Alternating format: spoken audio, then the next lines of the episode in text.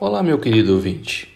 Provérbios capítulo 16, versículos 3 e 4 nos diz: Confia ao Senhor as tuas obras, e os teus desígnios serão estabelecidos.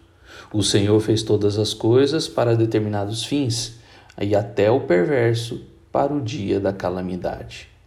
Quanto à confiança, Salomão está nos ensinando que o homem terá seus desejos estabelecidos se confiar no Senhor pois ele fez todas as coisas para determinados fins, até o perverso.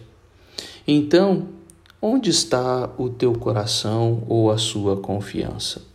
Muitas vezes dizemos que está no Senhor é, e declaramos isso e a nossa a fé, porém as intenções e o coração revelam exatamente onde está a nossa confiança quando falta o dinheiro, quando, ah, quando falta a saúde, quando vêm as adversidades, quando ah, as intrigas acontecem, quando uma, uma pessoa de muita confiança nos decepciona.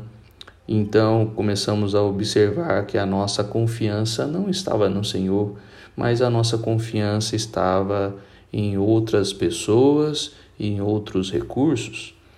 E assim nós descobrimos então que o nosso coração estava errado e colocamos a culpa no Senhor porque os nossos desejos não aconteceram, mas na verdade eles não aconteceram porque a nossa confiança não estava nele, mas estava em outros recursos, em outras pessoas. Nós precisamos aprender mais sobre confiança. Precisamos aprender a depositar a nossa vida nas mãos do Senhor.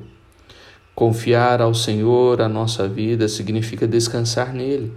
Significa entender que todas as coisas cooperam para o nosso bem, como Romanos 8 nos ensina.